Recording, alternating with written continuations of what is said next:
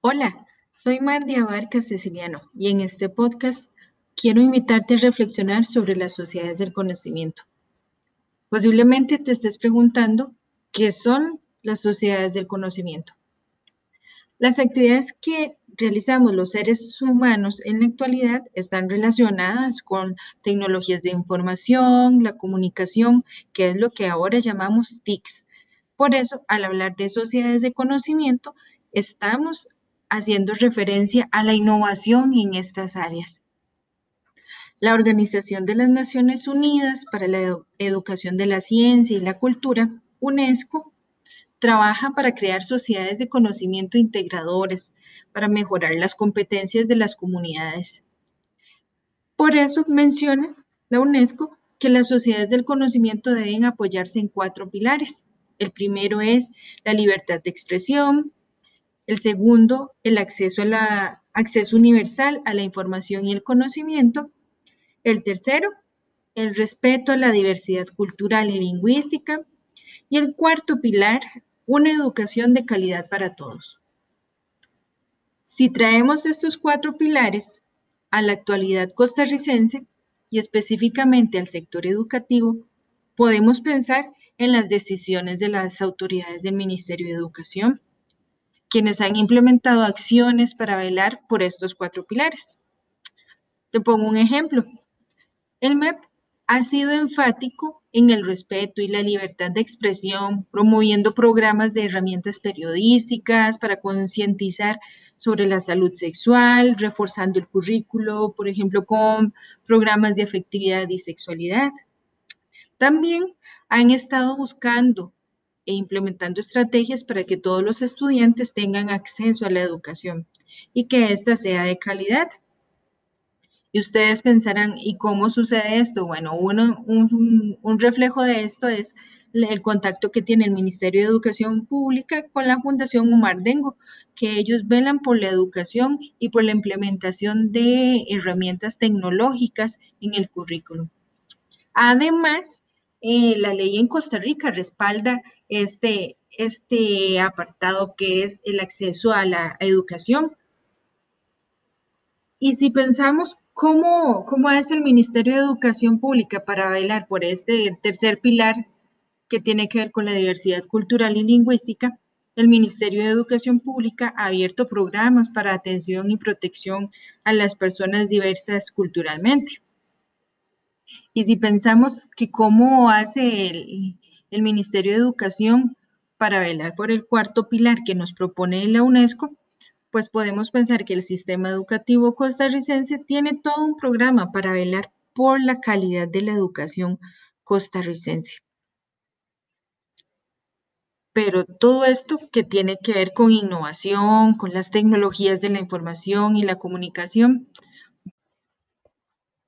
una sociedad del conocimiento debe tener presente estos cuatro pilares que nos propone la UNESCO porque son la base para que todos los entes implicados en el progreso de la educación velen por el acceso a la información, por la sensibilización de la población en el uso de nuevas alternativas tecnológicas y por una apertura tecnológica acorde a las demandas actuales.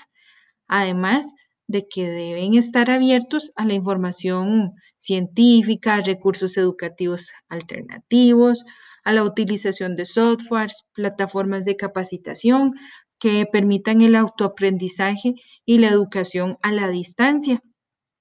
Las personas que trabajamos en el sector educación tenemos la responsabilidad de hacer crecer estas sociedades del conocimiento, de desarrollar las competencias en tecnologías de la información y de la comunicación y todo lo que tiene que ver con la alfabetización digital. Pero esto no es así tan sencillo, porque necesitamos ir caminando hacia el cambio y que por mucho tiempo las personas estuvimos y estuvieron en una zona de confort y no creyeron que el cambio era necesario. Pero este cambio nos llega abruptamente y es por eso que en Costa Rica, actualmente por la situación mundial, y por la pandemia del COVID, y ha tenido que ajustarse a muchas cosas y la educación no es la, lo contrario. La educación ha tenido que ajustarse Y por eso los que trabajamos en educación tenemos la oportunidad de crear una sociedad de conocimiento para acortar distancias, para que a través de la tecnología enseñemos y aprendamos de maneras distintas.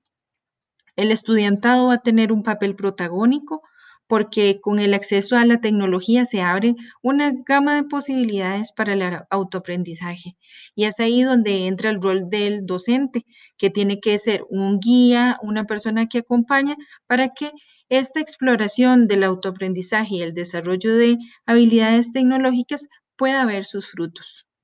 Por eso, eh, los centros educativos deben implementar las estrategias para que todos tengan acceso a la tecnología, los recursos no todos los tienen. Por eso, como gestores educativos, los directores tienen un gran reto porque necesitan estar actualizados, implementar programas, buscar los recursos para el desarrollo de habilidades y competencias para disminuir estas brechas digitales y preparar desde ya a nuestras personas a un mercado laboral. Bueno, vamos llegando al final de, este podcast, pero mm, quiero terminar con, unas, con una serie de preguntas. ¿Qué estoy haciendo yo como profesional en esta sociedad del conocimiento? ¿Soy parte o preciso ajustarme a las necesidades del momento? Quizás tengo que ser más activo, tengo que actualizarme. ¿Qué voy a hacer por mis estudiantes? Y para nosotros que somos futuros administradores educativos, ¿qué estoy haciendo yo por mis estudiantes y por mi personal a cargo? Soy Mandia Barca Ceciliano, psicóloga, educadora y estudiante del posgrado en Administración Educativa de la Universidad Metropolitana Castro Carazo, y me despido con este reto para todos los profesionales en educación.